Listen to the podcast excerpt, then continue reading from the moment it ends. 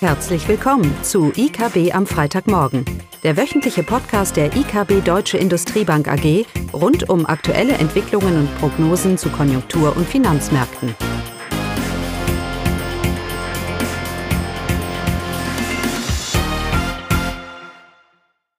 Ja, willkommen zu IKB am Freitagmorgen. Heute wollen wir uns mit, wie kann es anders sein, mit der Entscheidung des Bundesverfassungsgerichts äh, unterhalten bezüglich der der Transferierung von Geldern oder der Nichttransferierung von Geldern aus dem Corona-Fonds in den, in den Klima, in den Klimafonds. Und dazu wollen wir drei Themen adressieren. Einmal, was ist eigentlich passiert und wie passt es mit der Schuldenbremse zusammen? Das ist ja ein Thema, das doch ständig erwähnt wird. Dann wollen wir auch unsere eigene Einschätzung dazu geben. Was halten wir von dieser Schuldenbremse? Ist es eigentlich kontraproduktiv oder hat sie einen sinnvollen Wert zu schaffen? Und im dritten Teil, und das ist der spannende Teil, wollen wir ganz konkret schauen, was es für die Finanzierung von Klimaprojekten, nicht von Klimaprojekten, sondern von der Transformation der Wirtschaft für die Klimaziele bedeutet. Dafür haben wir heute unsere lieben Kollegen Jens Fröhlich, Leiter Public Loans Sector and Transformation Advisory bei uns. Hallo Jens, schön, dass du da bist. Zusammen, hallo. Der uns dann ganz konkret hier sagen wird, was es jetzt für die Finanzierung bedeutet. Aber starten tun wir mit Caroline. Erzähl mir mal, was ist denn da passiert und was hat es mit der Schuldenbremse zu tun? Genau, was ist passiert? Also die Bundesregierung hatte geplant, ähm, aus dem Jahr 2021 ähm, Corona-Hilfen, die nicht äh, verwendet wurden, die nicht gebraucht wurden, die jetzt äh, in das Jahr 2022, 2023 zu verschieben und umzuwidmen und dann als Mittel für den äh, Umwelt- und Klimafonds oder Transformationsfonds äh, zu verwenden. Das hat das äh, Bundesverfassungsgericht jetzt äh, gekippt und die beiden Hauptgründe waren zum einen, ähm, dass diese Umwidmung nicht ausreichend begründet war. Also der Zusammenhang zur Notsituation Situation damals, Corona-Pandemie und jetzt die Veranlassung.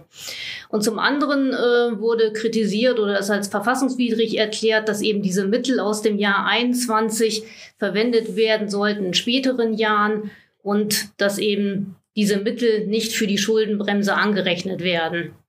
Also von daher wurde jetzt die, die Schuldenbremse, ähm, ja, wurde nochmal darauf hingewiesen, dass, äh, dass es eher eben dieses Gesetz zur Schuldenbremse gibt.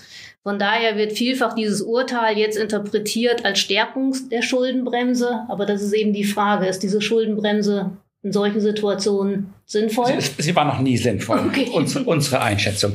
Also ich kann doch nicht argumentieren, nur in Krisenzeiten hat der Staat einen Handlungsspielraum und wenn wir in einer stabilen Phase sind, hat er keinen Handlungsspielraum, das Wirtschaftswachstum voranzutreiben. Das ist ja die Aussage der Schuldenbremse. Ich brauche eine Krise, um Freiraum zu haben, wenn man es mal neg negativ sieht. Das ist eine kontraproduktive, äh, ein kontraproduktiver Ansatz. Und die, es, die Historie zeigt es uns. Wir hatten jahrelang negative Zinsen in Deutschland und eine relative Stabilität.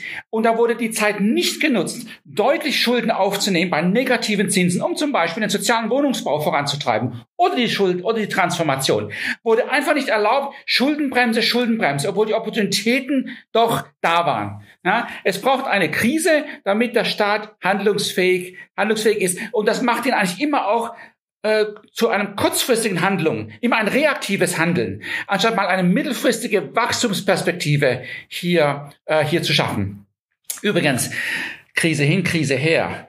Ich meine, äh, ist die Klimakrise, ist das ja auch eine Krise? Die Transformation der Wirtschaft, wenn ich die Unternehmen fragen würde, und es gibt genug Umfragen, die sagen mir, wir haben eine Krise, wir haben eine ernsthafte Krise, wo es hier weiter lang geht in Deutschland. Ja? Also wir haben, wenn man sich das Wachstumspotenzial anschaut und, was, und die, diese Transformation, die vor uns steht, haben wir eine genauso große Krise wie vielleicht die, die, die, die Corona-Krise. Also dieses Argument, man darf nur in Krisen etwas tun, äh, das ist, ich habe es, wie gesagt, ich habe jetzt durch die Transformation die Transformationsziele eine genauso große, so große Krise. Aber am Ende ist ja immer eine Frage der Rentabilität. Das ist diese ganze Schuldenbremse, diese Diskussion ist, ist, ist äh, unangebracht. Die Frage ist doch nicht, wann darf ich und wann nicht, sondern die Frage ist doch, was ist die Rentabilität eines Euros, den ich ausgebe? Und daher ist die Schuldenbremse kontraproduktiv. Wenn sie denn, wenn das natürlich so umgesetzt würde, Jens, und man würde das Geld eben nicht der Transformation beisteuern, was ist die Konsequenz? Die Konsequenz ist, Das Sachverständigengutachten sagt uns das, ein Potenzialwachstum in Deutschland von 0,4 Prozent in den nächsten zehn Jahre. Das heißt, verhindere ich jetzt einen Schuldenaufbau für Investitionen und für Transformation, sitze ich am Ende mit einer Wirtschaft, die ein Potenzialwachstum hat von 0,4 Prozent, was die Folge hat, dass die Sozialausgaben deutlich steigen müssen und die Schuldenquote sowieso steigen wird. Also genau kontraproduktiv. Ja? Was ist die Rentabilität der Investitionen? Das ist der entscheidende Punkt. Das wird die Grundlage sein von jeglichem, äh, von jeglichem ähm, fiskalischen, fiskalischen Handlung, gerade in unserer Zeit mit der Transformation, die ansteht. Wir wissen alle, welcher Investitionsstau besteht. Dass wir überhaupt eine Diskussion führen, dass der Staat sparen muss, wenn es um Investitionen geht, ist eigentlich absurd und ist eigentlich ein Schlag in das Gesicht des Privatsektors, weil denen sage ich ständig, ihr müsst investieren, ihr müsst investieren. Ja, aber da sind wir jetzt vielleicht schon beim, beim dritten Thema, jetzt ganz konkret, Jens. Was heißt das denn jetzt für die Finanzierung der, der Klimaziele? Übertreiben wir hier wegen den 60 Milliarden? Ähm, ist es vielleicht eher eine Signalwirkung oder gibt es hier wirklich ganz konkrete Sorgen, dass ein oder andere Programm kein Geld mehr hat? Ja, vielen Dank. Ähm ich glaube, die Sorgen muss man sich schon machen. Also wir reden ja bei dem Klima- und Transformationsfonds auch über ein Sondervermögen, das in Summe gut 212 Milliarden Euro groß ist. Und in den 212 Milliarden stecken diese 60 Milliarden, die jetzt eben ins, in, in sich in Luft auflösen, mehr oder weniger, weil da reden wir ja nicht über Vermögen, was irgendwo rumliegt, sondern über Kreditermächtigungen, also die man hätte aufnehmen dürfen oder können und jetzt nicht mehr darf. Ähm, und diese Lücke muss man irgendwie stopfen. Und äh, ich zitiere hier mal so auszugsweise aus dem Artikel vom Handelsblatt, der heute erschienen ist, welche Projekte auf dem Spiel stehen. Das ist äh, der eine der wenigen, äh, wo man sich schon mal ein Stück weit äh, vorgewagt hat. Und da tauchen dann schon so lustige Themen auf, wie das Strompreispaket, was ja gerade erst sehr mühsam verhandelt wurde ähm, und wo ein Kompromiss gefunden schien. Mhm. Also der ist vielleicht immer noch gefunden, was jetzt at risk steht. Äh, die Klimaschutzverträge sind auch für die energieintensive Industrie ein großes Thema. Da kann man zwar sagen, gut, die Kommission hat sie ja eh noch nicht genehmigt, aber am Ende, wenn sie sie genehmigt hat und die wird ja auch jederzeit erwartet, muss es ja auch bezahlt werden, das Geld, muss es irgendwo herkommen. Ähm, da stehen unter anderem auch äh, Milliardenbeträge für den Ausbau der Deutschen Bundesbahn zur Disposition, für das Streckennetz und auch so Prestigeprojekte wie zum Beispiel die Chipfabriken in Ostdeutschland, die äh, ja jeweils mit Milliardenbeträgen ähm, gefüllt werden sollen. Also insofern ist es schon ein, ein wahnsinniger Impact, weil was bedeutet das jetzt technisch? Technisch bedeutet das im Endeffekt, wenn ein, ein Förderprogramm jetzt äh, keine äh, finanzielle Deckung hat, weil der Haushalt, der dahinter steht, nicht mehr dazu passt, äh, dann äh, dürfen diese Mittel auch nicht zugesagt werden. Und wir waren jetzt schon mit dem einen oder anderen Projektträger, also Fördergeber, wenn man so will, von KfW bis anderen, ähm, kurz in Kontakt man merkt, dass das für alle doch ziemlich überraschend kam. Äh, aber was das jetzt im Endeffekt heißt, äh, weiß man nicht. Und äh, es wird sicher dazu führen, dass die Anträge durchaus weiter bearbeitet werden, die jetzt vorliegen. Aber solange eben die finanzielle Deckung nicht da ist, können sie nicht zugesagt werden. Und das ist jetzt halt die große Frage. Kommt die Deckung und wenn ja, wie lange dauert das? Also wir kennen ähnliche, wenn gleich deutlich glimpflichere Situationen aus den Vorjahren wo vielleicht der Bundeshaushalt nicht so schnell verabschiedet wurde, wie man sich das mhm. vorgestellt hat. Da gab es dann durchaus mal ein halbes Jahr äh, einen Stillstand der Rechtspflege und ich glaube, wir bohren jetzt hier eher ein dickeres als ein dünneres Brett. Also auf jeden Fall eine deutliche Beeinträchtigung. Ähm, die einzige gute Nachricht, die man vielleicht jetzt noch ergänzen kann, ist, äh, was heißt gut, aber weniger schlimme Nachricht ist, dass man sagen kann, na ja, nicht alle Förderung hängt an dem Klima- und Transformationsfonds. Die meisten Förderkreditprogramme zum Beispiel haben andere Fundingquellen.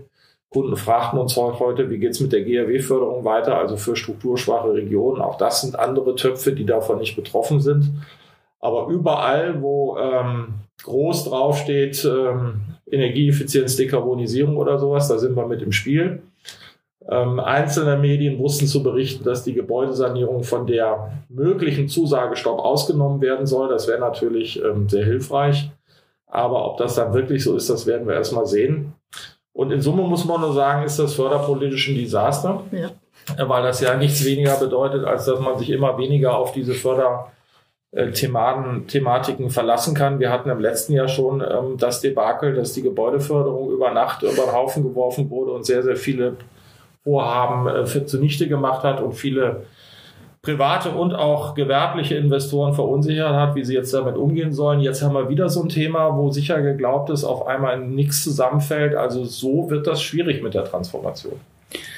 Genau, da bin ich bei dir. Ich glaube auch, irgendwann wird man das Geld finden. Es mag vielleicht eine mhm. Verzögerung geben, hin und her, aber der Schaden, der Reputationsschaden für die, für unsere Politik, für ihr Commitment, hier die Transformation auch zu unterstützen, die Privatsektor, den Privatsektor zu unterstützen, der ist doch, der ist doch sehr groß. Genau wie du gesagt hast. Das glaube, glaube ich auch. Und die, wenn man die Umfragen anschaut unter Unternehmen, dann ist ja Unsicherheit ein ganz großes Thema. Ja, es geht nicht so sehr um Kosten und so weiter, sondern es geht um einfach um die Unsicherheit. Und das ist genau durch solche Aktionen äh, bestätigt. Ähm, ich darf auch noch mal etwas quotieren von der vom Handelsblatt. Und ich glaube, es ist so der Grundtenor, warum wir überhaupt diese Sache diskutieren, diese Schuldenbremse und und und all diese Thematiken. Und da schreibt das Handelsblatt ähm, neue Schulden verbieten sich angesichts steigender Zinsen. Vor allem, wenn man an die nachfolgende Generation denkt, die das alles zurückzahlen sollen. Ähm, also erstmal ist das hier grundsätzlich falsch. Niemand zahlt, der Staat zahlt seine Schulden nicht zurück. Er refinanziert sie ständig. Also allein dieser Gedanke ist schon mal verkehrt. Aber da sind wir gefangen. Wir glauben, ich muss, wer zahlt es irgendwann mal zurück? Ich muss anfangen zu sparen. Das Sparen ist das Schlimmste, was mir passieren kann. Ich muss eine Wirtschaft neu aufsetzen. Ich muss massiv investieren und die Rentabilität erhöhen bei Unternehmen, die auf neue Technologie um, äh, umschichten müssen, die noch gar nicht wettbewerbsfähig sind. Und jetzt will ich anfangen zu sparen. Entschuldigung.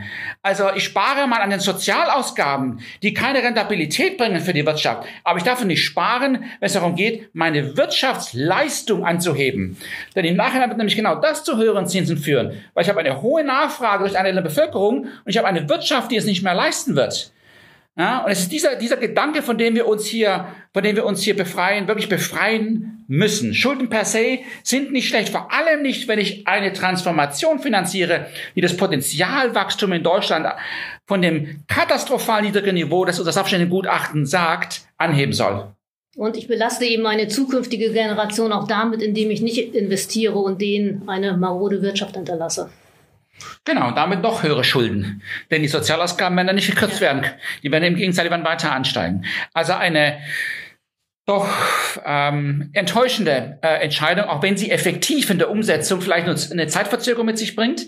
Aber es ist, wie du sagst, Jens, es ist wieder so ein, so ein weiterer Tropfen auf einen oder ein, ein weiteres. Ein Schlag in die gleiche alte Kerbe. Genau, genau. In dieses Bild, äh, dass uns die Unternehmen auch sagen, diese erhöhte Unsicherheit und äh, die Zweifel an der Politik auch wirklich mal zu was zu stehen äh, und klare Richtlinien zu geben für unsere Transformation.